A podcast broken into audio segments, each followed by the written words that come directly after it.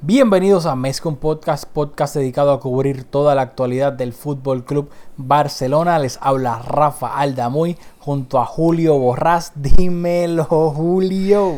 Saludos, Rafa, y saludos a todos y a todas las que nos escuchan. ¿Qué está pasando?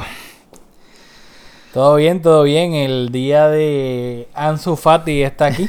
Así que yo espero mínimo unas disculpas públicas en este espacio eh, auditivo. Eh, nuestra fanaticada lo está pidiendo. Eh, Héctor Santos en Twitter lo está pidiendo. este, para que nada, que el público, ¿sabe? De vez que un podcast estaba ansioso de saber este, qué tiene que decir sobre Ansu Fati después del partido de hoy. pero antes de pues, saber tú... en su debido momento hablaremos de Ansu Fati. Solo decir que tú me escribiste en un tono un poco burlón. Eh, durante el partido, yo no te contesté. Estamos grabando hoy domingo de Super Bowl, como a las 9 de la noche, y ahora es que vinimos a hablar, así que este episodio promete. Julio, Julio me estuvo evitando todo el día de hoy. No lo culpo, no lo culpo. A ver qué va a decir ahora. Este. Me estuve evadiendo ahí. Vamos a ver qué dice. Pero fíjate, en el partido de Copa del Rey no, no me escribiste, así que nada, vamos a ver, vamos a ver qué sale de la discusión. Ah, ¿te crees tú? Te... papi, yo hice mi research aquí. Yo hice mi research aquí. Pero vamos a empezar por el partido de hoy, que fue eh, la jornada número. ¿Qué jornada fue hoy? Ah, pero es que tengo aquí el del Leganés. Hoy fue la jornada número 22 del campeonato liguero. El Barcelona recibía al Levante después de la derrota de la, de la semana pasada en Liga contra el Valencia en Mestalla. Y Setién salió con la siguiente formación en el Camp Nou. Marc André Ter Stegen en la portería. Defensa de 4. Jordi Alba de lateral izquierdo. Lenglet y Piqué pareja de centrales. Nelson Semedo lateral derecho. Medio campo de 3. Sergio Busquets de medio centro. Rakitic de interior izquierdo. Frenkie de Jong de interior derecho y arriba el tridente mágico, Ansu Fati por la banda izquierda, Antoine Griezmann de delantero centro y Lionel Messi de extremo derecho, mientras que en el banquillo se encontraban Sergi Roberto, Arthur Ricky Push, Junior Firpo, Alex Collado, Samuel Umtiti e Iñaki Peña. Eh, lesionados se encontraban Neto, Dembélé y Luis Suárez. Y hay jugadores que no estaban porque el Barcelona los vendió, pero o los cedió, pero eso vamos a entrar a, hablar de eso ya al final del episodio. ¿Qué me tienes que decir de la alineación del partido de hoy? Bueno, yo creo que una alineación bastante sensata. Hemos visto como quizás se llegó con unas expectativas, como por ejemplo que un Titi fuera el central titular.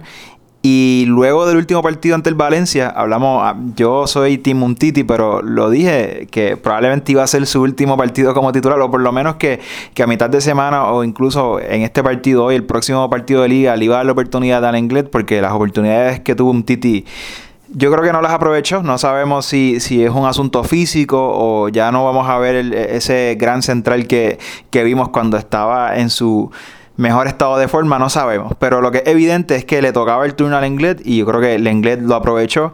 Y en el medio, sensato también en el sentido de que cuando jugó Frenkie, Busquets y Artur no nos funcionó. Así que eh, Setien le dio entrada a Rakitic, que cuando jugaba en el Sevilla era casi un, jugaba de 10, era un box to box y tenía mucha llegada, mucha presencia en, la, en la zona rival, así que quizás tratando, aunque ya Rakitic es lejos de ser ese jugador y parece ya quizás más un medio centro o para compartir en un doble pivote con Frenkie o con, o con Busquets, pero ante esa posesión pasiva de, Artur, yo creo que sensato darle entrada a Rakitic. Esos fueron mis dos takeaways de, de esa alineación. Muy bien, muy bien. Eh, recalcar que se me olvidó decirlo que Arturo Vidal no estuvo ni en el banquillo por eh, lesión, una contusión en la pierna izquierda. Eh, y yo, estoy de acuerdo, teniendo en cuenta lo que había, creo que fue una, una... Yo creo que las únicas decisiones como tal, pues que era decidir entre el Englet Titi y luego entre Rakitic y Artur. y arriba, de nuevo, se tiene por fin por fin, corazón, por fin. Ansu jugando de extremo izquierdo. Creo que aquí he mencionado demasiado en el podcast lo, la importancia para mí de que Ansu Fati juegue de extremo izquierdo. Y lo hizo en la Copa de Rey a mitad de semana. Lo repite de nuevo acá en, en el Camp Nou. Eh, por liga. Em, el, Barcelona, yo creo que iba a ser esa la primera mitad, iba a ser un monólogo del, del Barcelona. Tuvo muchísimo, como tres o cuatro chances de gol antes de que llegara el primero del partido, que fue un pase filtrado de Messi a Ansu Fati con un montón de espacio eh, por detrás de la defensa del, del Levante y Ansu Fati Neymar-esque en el sentido haciendo ese desmarque de la banda izquierda haciendo la ruptura bien y metiendo el cuerpo entre el jugador del, del Levante para quitárselo de encima y luego quedarse solo frente al, al portero del Levante, Héctor Fernández, y definir por entre, pues entre las piernas, gran definición entre las piernas de, de Ansu Fati para marcar el 1-0 del partido. ¿Qué me tienes que decir? Bueno, muchas cosas positivas. Lo primero, la voluntad de Ansu Fati de hacer el movimiento para recibir el, balón al espacio, que es algo que, le está faltando al equipo. Todo el mundo quiere recibir el balón al pie y es refrescante ver a un jugador dispuesto a buscar la espalda de la defensa y buscar recibir el balón al espacio. Lo segundo, en cuestión de Ansu individualmente en esa acción, la capacidad que tuvo para sellar al defensa, porque con mucha velocidad recibió el balón, pero el, central le llegó y la manera como dijiste que protegió el balón y metió el cuerpo, un jugador que está, o sea, muy, muy lejos de su madurez física, que tuvo la capacidad de meter el cuerpo y, y acomodarse el balón para pegarle, a mí me impresionó bastante. La definición, pues solo Ansu sabe si, si tiró a las piernas del arquero, eh, yo, creo que, que en, la, definición, pues el, balón entró, pero no. ¿verdad? Este, me, encantó que, que anotara un gol, pero si me tengo que poner a la defensiva para justificar mis, observaciones anteriores sobre Ansu, de que en la técnica y, como es normal a su edad, pues todavía no, no es un jugador hecho, pues creo que, que tuvo un poquito de fortuna. Bueno, dicho eso, el Barcelona ya venía amenazando, como dice, dije, Griezmann tuvo una oportunidad, Ansu tuvo una gran jugada que se la dejó a Messi en el borde del área y Messi falló por poquito también, un remate eh, cruzado. Y creo que hubo otra más que ahora mismo no me estoy acordando bien, pero el Barça ya venía amenazando hasta que pues por, por fin pudo eh, anotar ese primer gol y solamente un minuto después de ese gol iba a venir, ya está obviamente el Barça estaba un poquito más ya cerca del área. Eh, otro pase filtrado de Messi a Ansu Fati y Ansu Fati iba a, definir, yo creo que con más potencia que, colocación esta vez para anotar el segundo gol del partido y la segunda asistencia de Messi. ¿Qué me tienes que decir de este gol? Bueno, tengo que decir que, en la descripción del gol te falló que Ansu tiró al arquero y el arquero en esta ocasión, o sea, yo creo que sin duda, esto fue más error del arquero que, mérito de Ansu. Ansu hizo lo que tenía que hacer con, en la posición que estaba, no tenía mucho ángulo, le pegó con potencia y el varón le, pega al arquero en las piernas y le pasa entre las piernas y, de esa manera consiguió anotar su segundo gol en como en tres minutos. Así que, ¿verdad? Positivo para su confianza. Cuando los jugadores están dulces, esos balones suelen entrar, pero creo que sin duda que, que o sea, fue, fue más error que mérito en esta ocasión. Claro, o sea, lo que hay que enfatizar aquí es la inteligencia de Ansu, que él no tenía básicamente ningún tipo de ángulo y remató con fuerza, que es lo que tienes que hacer cuando no tienes ángulo y no te queda de otra, para tratar de forzar el error del portero. Así que yo creo que para mí eso es lo más importante de, enfatizar en, en, ese segundo gol de Ansu, de tener la inteligencia en ese momento y teniendo en cuenta que tiene 17 años, que eso es absurdo. Claro, o sea, e-, él hizo lo, hizo lo que tenía que hacer, o sea, puso al arquero en posición de equivocarse y, eso es lo que se le pide a, un delantero que cuando estás tan cerca en una posición, aunque no tengas el mejor ángulo posible, si no tienes la oportunidad de, de, habilitar a un compañero, pues obliga al arquero a hacer una parada. Así que, eh, ¿verdad? Mérito de Ansu por, por tenerla, por no buscar otra alternativa y por pegarle, y pues eh, tuvo su recompensa. Y algo rápido que quiero mencionar, que no se me olvide, que, o sea, darle crédito, o sea, el César, al César lo del César, que es el partidazo que tuvo Semedo en la, pues, especialmente en la primera mitad, o sea, Semedo parecía Nelsinho, parecía Ronaldinho contra el Madrid. Sí, sin duda. Y recuerdo, o sea, eh, Ronaldinho contra el Madrid en ese clásico famoso del 2005 en el Bernabéu, pero se me dio por esa banda la profundidad, el, la, la, claridad de sus regates, o sea, estaba dejando atrás a, toda la marca que había, que yo creo que este es el Semedo que nosotros pensamos que íbamos a, a tener desde, desde, o que esperábamos que íbamos a tener desde que lo, lo compramos. Claramente no ha sido así. Eh, sus performances, la mayoría no han sido nada del otro mundo. Yo creo que ha sido un lateral derecho correcto, pero creo que esa, el partidazo de Semedo ayer fue increíble, increíble, increíble. Sí, el partido de Semedo fue excelente en, o sea, tanto haciendo cobertura y en fase ofensiva, que es lo más vistoso, pues con bastante proyección en la técnica, cuando estaba manejando el balón, pues también impresionante sí hay que hacer el, paréntesis de que la última vez que el Barça jugó en liga fue contra el Valencia, un, un, equipo que estaba bien ordenado, bien junto, bien solidario y que con jugadores de, bastante nivel. después de eso, el partido de Copa del Rey y hoy en este partido de liga de hoy, creo que ambos rivales eh, bastante inferiores al Valencia y creo que esta subida eh, colectiva con, con, los dos triunfos y, e, e individualmente, donde hemos visto, por, lo menos hoy Semedo, Ansu Fati, que tuvo un muy buen partido, Grisman anotando goles a mitad de semana, creo que, que, que, el rival tiene mucho que ver. Así que ese optimismo por, por, por Semedo y tal, creo que hay que matizar y decir que, que yo creo que los rivales aportaron un poco a que, a que se viera tan tan tan el partidazo que hizo Semedo. No, yo entiendo, yo entiendo tu punto y es válido porque de la misma manera que entre comillas criticamos a, Sergi Roberto o le ponemos un asterisco cuando analizamos a lo analizamos a él como lateral derecho, pues nosotros siempre decimos que Sergi Roberto en el Camp Nou en partidos de liga contra un rival menor cumple. El problema con Sergi Roberto es en la Champions cuando se enfrenta, pues obviamente a una competencia mucho más fuerte.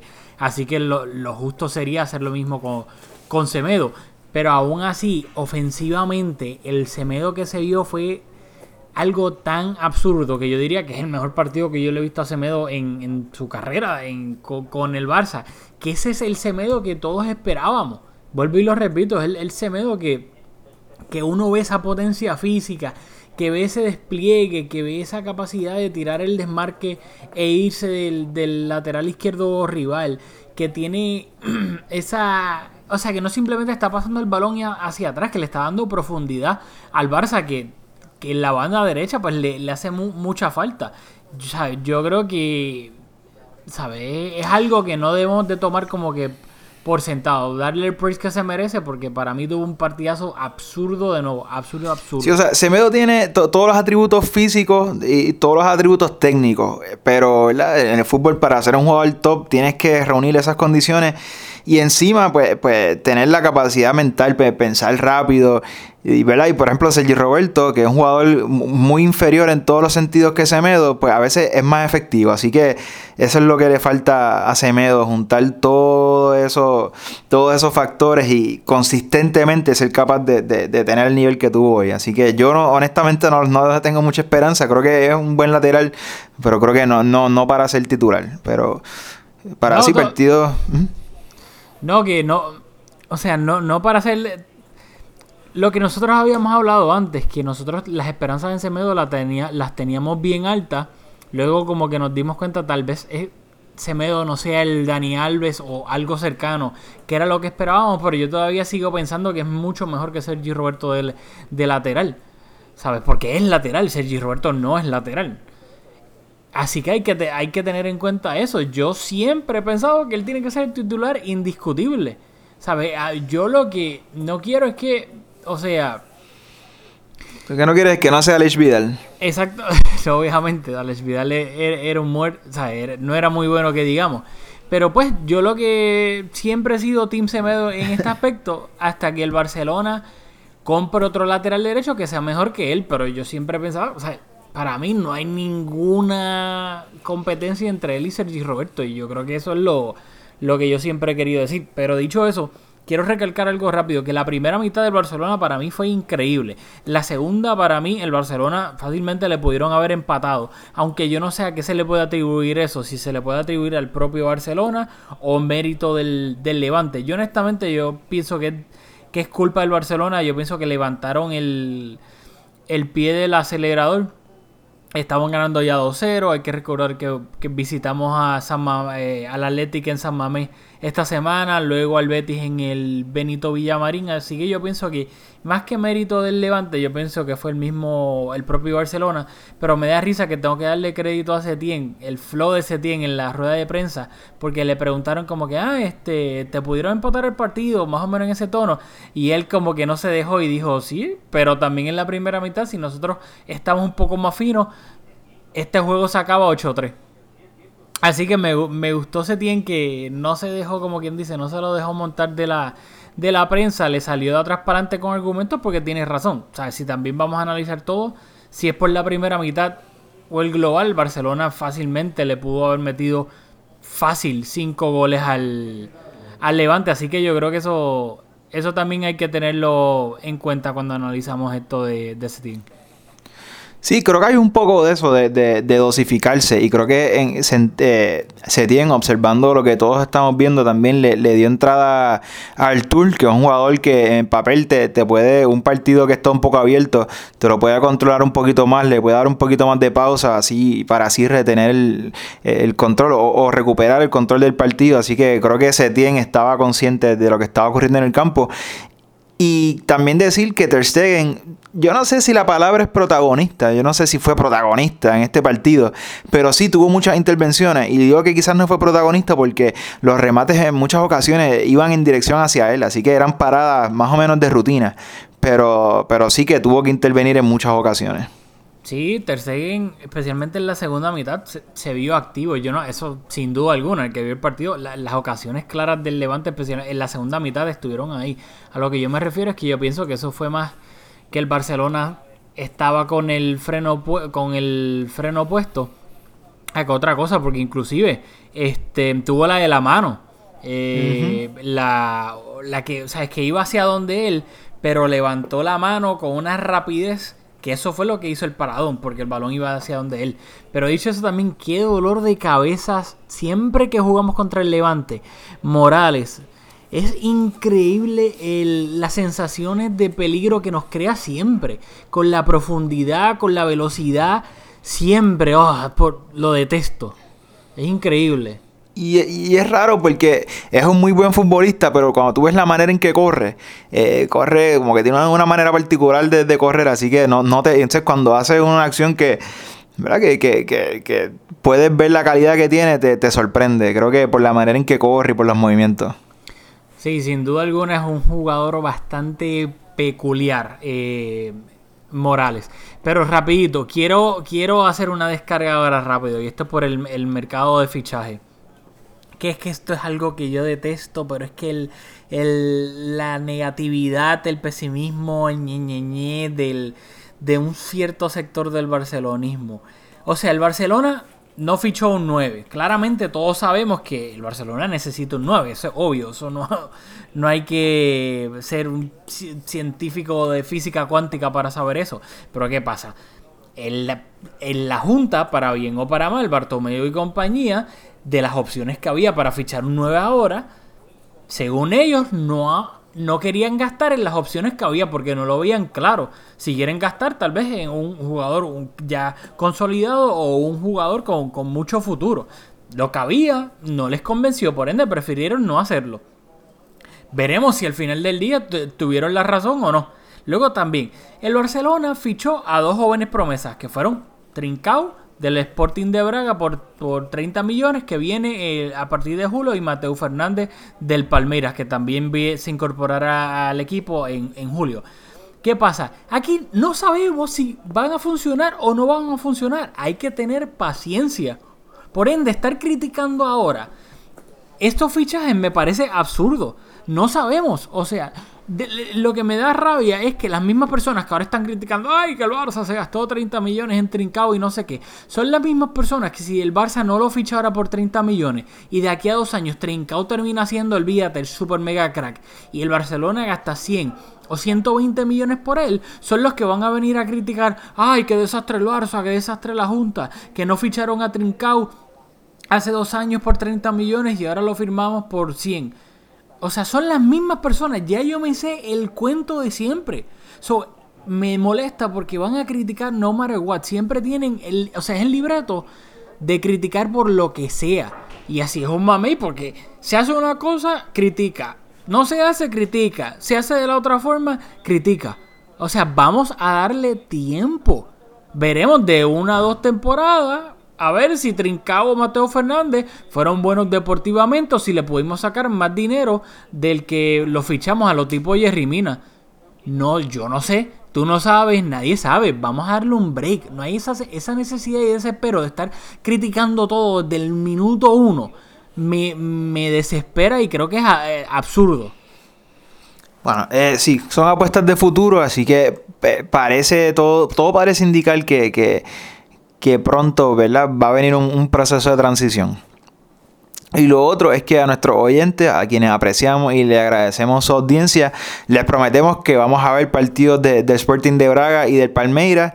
Y igual que lo hicimos como con André Gómez, que le que lo describimos ahí el dedillo de lo, lento que eran sus decisiones y todo eso antes de, que nadie lo viera jugar o por lo menos de que la mayoría de los fanáticos del Barça lo viéramos jugar y como también acertamos con Artur, que, que yo veía los juegos en Brasil antes de que llegara y era, ¿verdad? Lo que nosotros dijimos fue lo que salió, contrario a lo que estábamos leyendo en los periódicos de, deportivos de Barcelona. Así que nuestro compromiso con ustedes es hacerle un scouting report antes del comienzo de la próxima temporada.